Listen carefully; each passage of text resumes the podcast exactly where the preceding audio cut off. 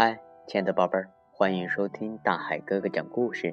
今天点播故事的仍然是我们的曼曼宝贝儿。大海哥哥继续给他讲《阴天有时下肉丸的夏季》这本书呢，由菏泽市茂业三楼的老约翰儿童绘本馆提供的。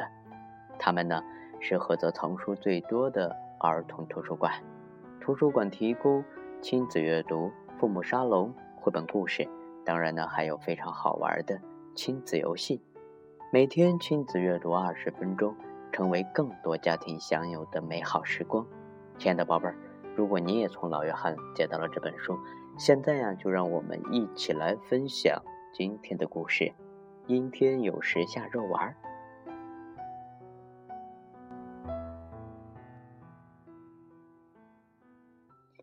上次呢，大海哥哥给大家讲到。嗯，我们吧唧吧唧小镇的居民呢，会把剩下的食物埋进土里呀，当肥料。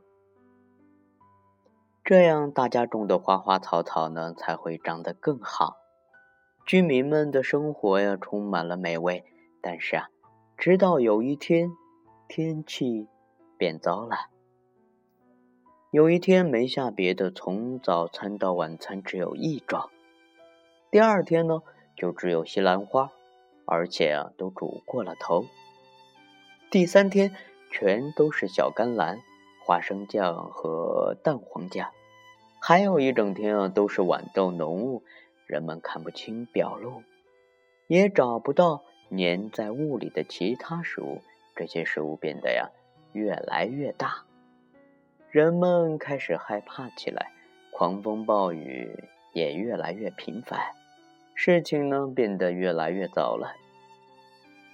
有一个周二的下午呢，下了一整天的面包卷儿，有我们大家都知道的软面包啊、硬面包，还有籽儿的、没籽儿的白面包、黑麦面包，还有全麦面包。而且那些面包啊，比以前任何一个面包都要大，实在是太糟糕了。人们不得不待在家里。房顶呢被砸坏了，环保部门也精疲力竭，他们花了四天才把这些面包清理干净。大海上啊，飘满了面包卷儿。为了缓解这些情况呢，人们把面包卷啊都堆到自己家的后院里。一些鸟儿飞过来吃了一点，但大多数都腐烂了。另一天早上呢，刮起了嘘。薄顶飓风，还下了一场风糖暴雨，差点把小镇给淹掉。一张巨大的薄饼盖住了整个学校，因为薄饼啊实在是太重了，没人能把它弄走，人们只好关闭了学校。有一天午餐时，下的呢是十五英寸高的奶油干酪和果酱三明治。结果呢，每个人都吃的生了病，全呀都肚子疼。哎呦，哎呦！还有一天啊，刮起了可怕的椒盐风暴。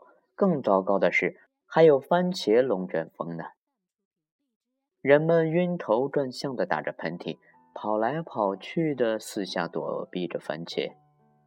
亲爱的小朋友们，现在我们的吧唧吧唧小镇啊，乱成一团。到处都是番茄果肉和籽儿。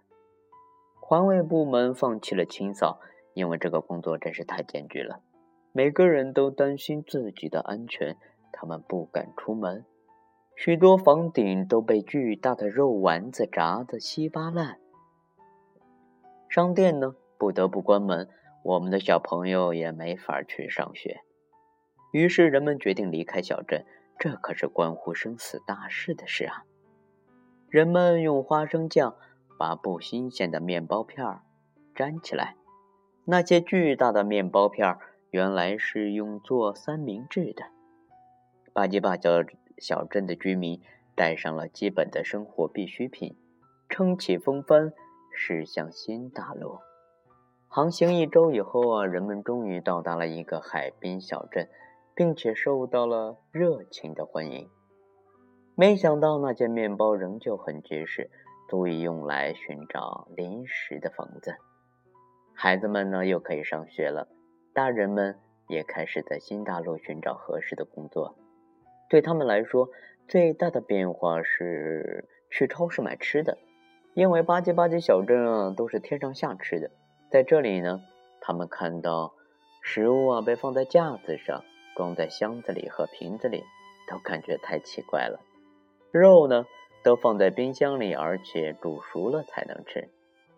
除了雨和雪，天上不下别的东西。头顶的云呢，也不是用煎鸡蛋做的。再也不会有人被汉堡砸中了，而且没有人敢回巴唧巴唧小镇去那看看怎么样了，他们太害怕了。第二天早上起床的时候，我们发现啊，窗外飘着雪花。我和曼曼宝贝儿啊，跑下楼去，用比平时快一倍的速度吃完了早饭。吃完早饭后啊，我就可以和我们的曼曼宝贝儿去玩滑雪橇了。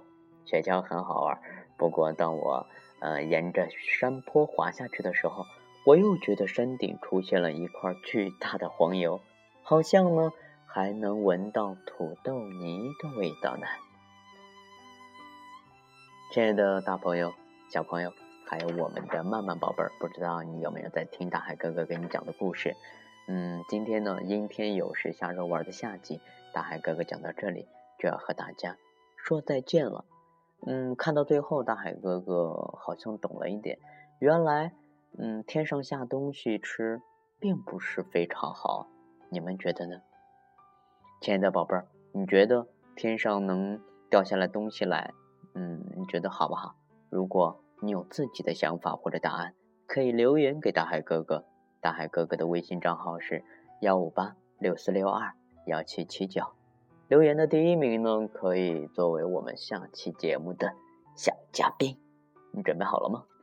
好了，我们明天见。